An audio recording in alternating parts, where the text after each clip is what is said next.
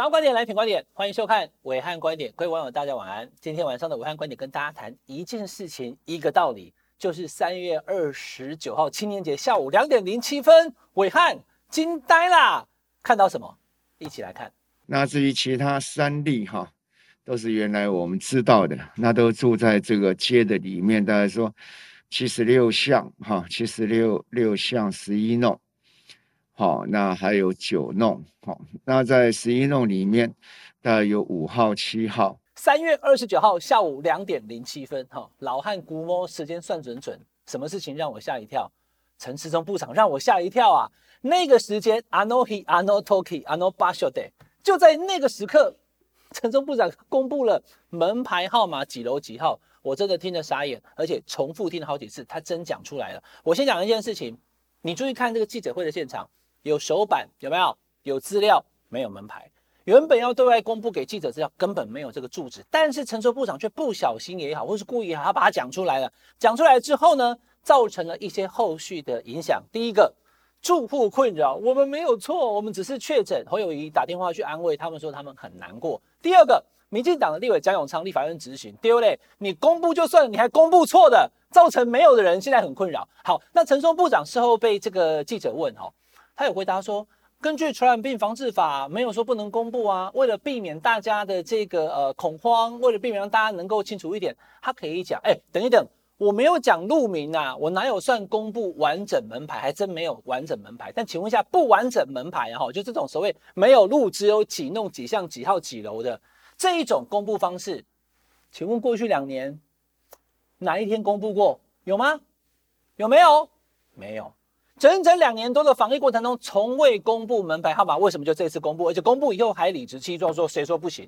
难道我们传染病防治法上面是写说指挥官说了算吗？或者是说陈时中好棒棒吗？来，观众朋友，我先讲一件事情，我对陈时中部长呢，并没有所谓的私怨或是个人意见，我甚至很感谢他。为什么？没有功劳也有苦劳啊，一码归一码。过去两年多，台湾的疫情控制得很不错啊。有人讲说，都确诊越来越多了，哪里不错？你跟香港比。你跟美国比，你跟欧洲比，你跟韩国比，台湾真的不错。韩国最多一天呢、哦，六十二万例确诊，六十二哦。台湾整整两年累计起来也不过两万出头，它一天就六十二万，目前已经超过一千两百五十万人确诊。韩国五千万人，四分之一的人确诊，换算成台湾大家多少人，你知道吗？六百万，就是台湾有六百万人确诊，现在只有两万，两万对六百万。指挥中心不管是不是他的功劳，还是大家口罩戴好戴满。总是我们的成绩跟结果，现在算是优端班，你不要否认。所以过去的两年，指挥中心陈时中部长、张尚淳医师、罗一军组长、庄仁祥发言人等等等等这些专家学者，每天努力辛苦的为大家做防疫。虽然有一些可能大家未必一开始同意，疫苗买的也稍微慢一点，但是还是那句话，再讲第三次，没有功劳也有苦劳，对不对？那我对陈时中部长当然是予以感谢，部长谢谢。但是部长除了应该被感谢之外，你明显双标啊！过去在谈到这个疫情的时候，我已经讲了，从来没有公布过门牌哦，那这是第一次哦。那你要告诉我为什么以前不行？第二个，过去在谈疫情的时候，记得徐巧芯吗？新潮流小天后有没有？他有一次在讲一个纽西兰的机师，因为确诊嘛。公布足迹，我不知道他怎么拿到的哈。好，马上就说要罚，而且还讲问台北市卫生局、问黄珊珊你怎么回事？有没有弄得很大，还上了新闻？他讲说这个一定要把他抓起来。那为什么那时候不能讲足迹？讲足迹只是提醒大家注意，不是吧？你现在公布中和某社区，你把门牌讲出来说提醒社区注意。我跟大家讲一件事情哈，如果今天我住在台北，我可能去庆城街，在上次能公布足迹哈。哎，我常去那里，但这边出现确诊以后，我小心一点，我可能最近不要去餐厅，提醒我注意有没有什么不对，有没有什么不好。好，不管对不对，好不好？过去就是不行嘛，对不对？提到有关于北部某医院的时候，明明大家都知道是桃园，SNG 车都开过去了，不能跟我讲桃园哦，讲桃园就开罚哦，就污名化哦。诶，讲桃园就污名化，讲万华就变破口。你看那个次长也因为综合事件跑去道歉了啊，如果都很好，理直气壮，你就道歉什么？道歉几点？对不对？显然是不对的。我先跟大家讲清楚哈、哦，一码归一码，公布门牌号码造成当事人的困扰这件事情。基本上，第一个前所未见，过去我们没有这样做，所以第一次，所以造成困扰了。我要倒回来问，为什么造成困扰？如果过去两年多以来，每一例，我们现在两万多例了嘛，哈，每一例，好，那我就就问了，现在基隆不是也报了吗？银河小吃店，对不对？请问一下，银河小吃店那个海大的教授现在说，哎，你怎么跑八大场所？那个教授住哪里？你知道吗？我不知道啊。部长有讲吗？啊，你为什么不讲一下那个教授门牌几弄几号几楼，对不对？对不对？没有讲嘛，从来没有讲过门牌号码。陈时中部长，你就承认你是失言嘛？你可能背后看到那个手板的资料没有给记者，可你忽然就不小心讲出来了，你就看着资料，你就你就脱口而出了，跟大家道歉就好了。为什么北部医院明明是桃园，不能讲桃园，只能讲北部？你说那是污名化？为什么去年来这个新闻给大家看？去年因为六月疫情上来，对不对？五月底六月的时候，然后九月终于开学了。开学之后，哇，第一次出现台北市的校园有出现确诊的时候，大概伽马系。这两天台北市好几个国小都出现了，那那个时候有没有奔相走告？家长们恐不恐慌？恐慌啊！那你有公布学校吗？没有啊！为什么不公布？记者也问你啊，你说嗯，因为会污名化等等。部长，去年公布校名，去年讲到桃园叫污名化，今年公布门牌号码叫不污名化，这是什么道理？这叫双标。陈部长有解释，你们不要再误解我了。我讲几弄几巷几号几楼。我是有跟你讲哪一条路哦，你是知道哦。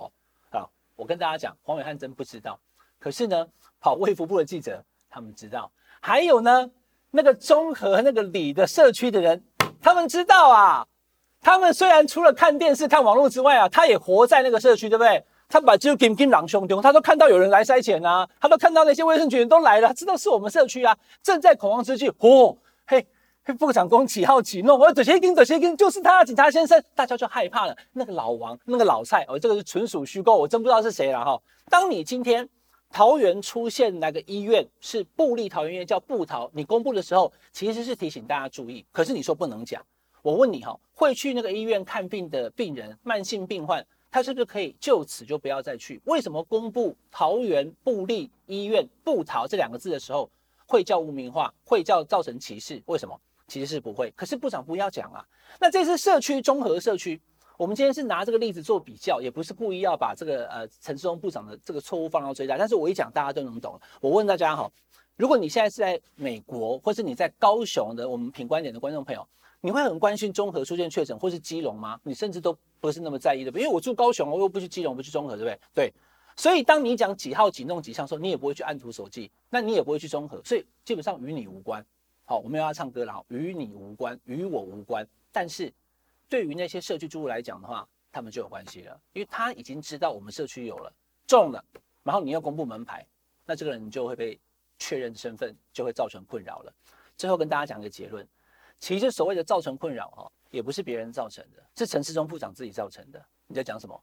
我跟大家讲，因为本来就没有跟你讲一定不要公布嘛。我跟大家举个例子哈。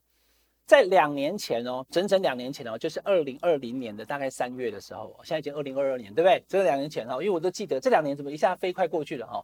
日本开始出现前几例的时候，我去看 NHK，他们有一个哈七十岁的 Yokohama 横滨的计程车司机确诊，然后呢八十岁好像住在东京，不知道是千叶还是上野的一个八十岁的老太太也确诊，两个人的关系是什么？是婆婆跟女婿哦，他们可能连在一起了，所以我就知道。横滨有嘛？有过哈嘛？还有东京有。关西和歌山医院院内感染，和歌山我记得很清楚，因为跟我们红叶少棒打棒球。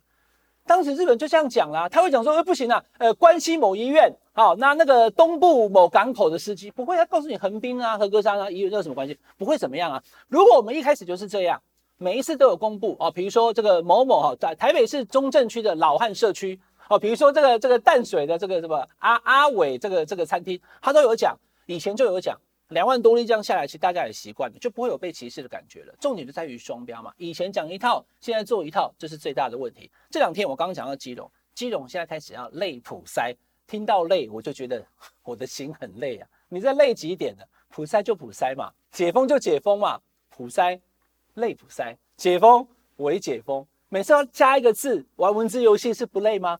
简单讲啦，就是现在基隆出现状况之后呢，指挥中心跟基隆市政府林右昌市长觉得说，好，我们要料敌从宽，所以我们开始来进行大普筛，让基隆的病毒源给抓出来。哎，观众朋友，我就讲一件事情，这两天上海在封控有没有？浦东四天，浦西四天有没有？就是一样啊，两千五百多万人，他要全部检测一次，哎，那我们基隆也要做一样的事情。好，那我不反对，从刚刚到现在，其实我都没有反对，我只是告诉你，问题在双标。